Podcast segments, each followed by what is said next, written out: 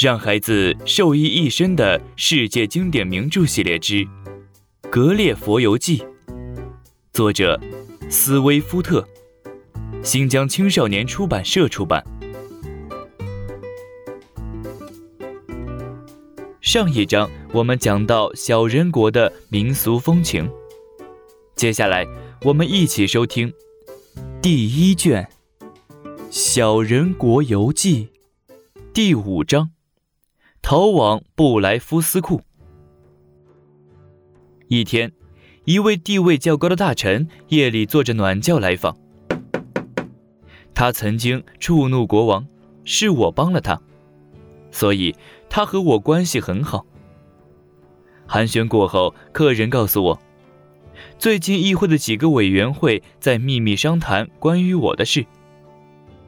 两天前，国王做出了最后的决定。客人说：“你也知道，有几位大臣视你为仇敌，他们准备了弹劾书，指控你犯有叛国等重大罪行。我冒着生命危险弄到的一份弹劾书的原文。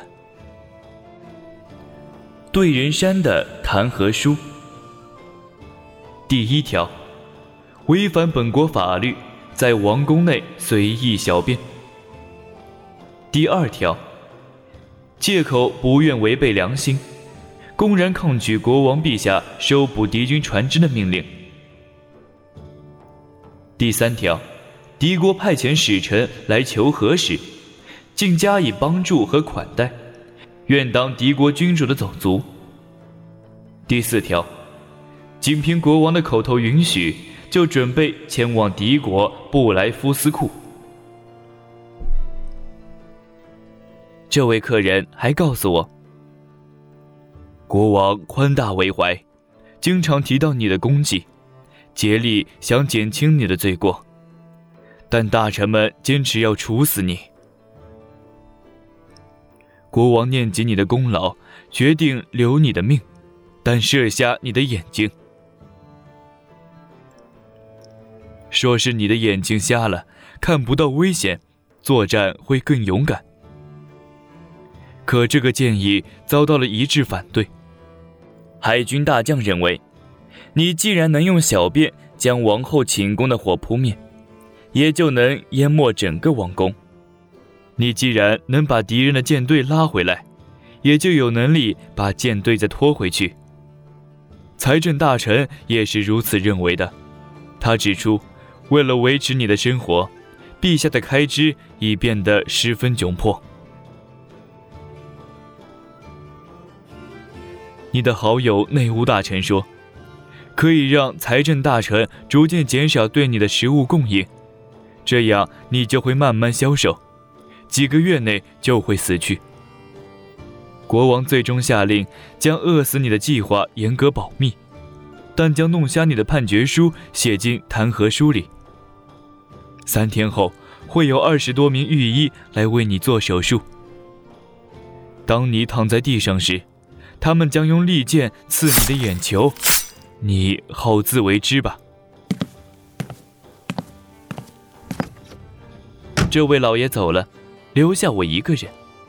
我想用石块把京城砸个粉碎，但想到我对国王的誓言以及他对我的恩德，我又打消了这个念头。我决定写一封信给内务大臣。说我即将去拜访布莱夫斯库。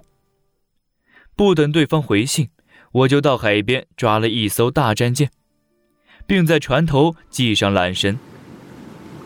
我脱下衣服放在战舰上，拖着战舰半涉水半游泳的到了布莱夫斯库的皇家码头。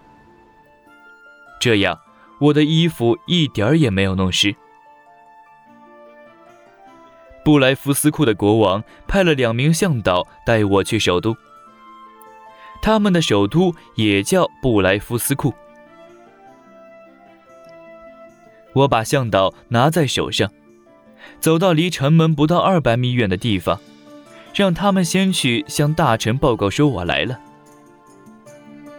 约一小时后，回信说国王已经率领王室成员和重臣来迎接我了。见过国王后，我俯卧在地上，吻了国王和王后的手，并告诉他们我愿意效劳。我没提自己失宠的事。我猜小人国的国王不可能公开那个秘密。不过不久后，我发现自己错了。三天后，我沿着这座岛的东北海岸散步，发现不到三千米远的海上。有一只翻了的船，那是一艘真正的船。我乘坐的话，大小正合适。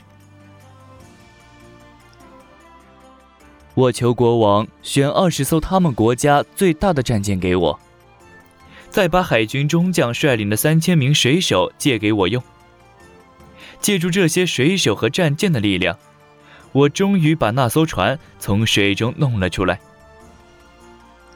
然后，我又在两千人的帮助下，用绳子和机器将船身正了过来，放到岸上。我用十天时间做了几把桨，把小船划到布莱夫斯库的皇家码头。我请国王帮我把船修好，发给我离境许可证，国王同意了。这些日子，我一直很纳闷，为什么没听说小人国发关于我的紧急文书呢？后来有人悄悄告诉我，小人国的国王已经派使臣来过，并对布莱夫斯库的国王交代了弹劾状上的内容，希望将我捆绑回去。布莱夫斯库的国王和大臣商量了三天。说绑我回去是不可能的，因为我在议和中帮过他们的忙。何况我已经找到了一艘船，修好后就可以回国了。到那时，两国就可以摆脱我这个麻烦了。使臣带着这个答复回小人国去了。布莱夫斯库国王把这一切都告诉了我。我表示不愿意看到两国为我而不和，会尽快离开。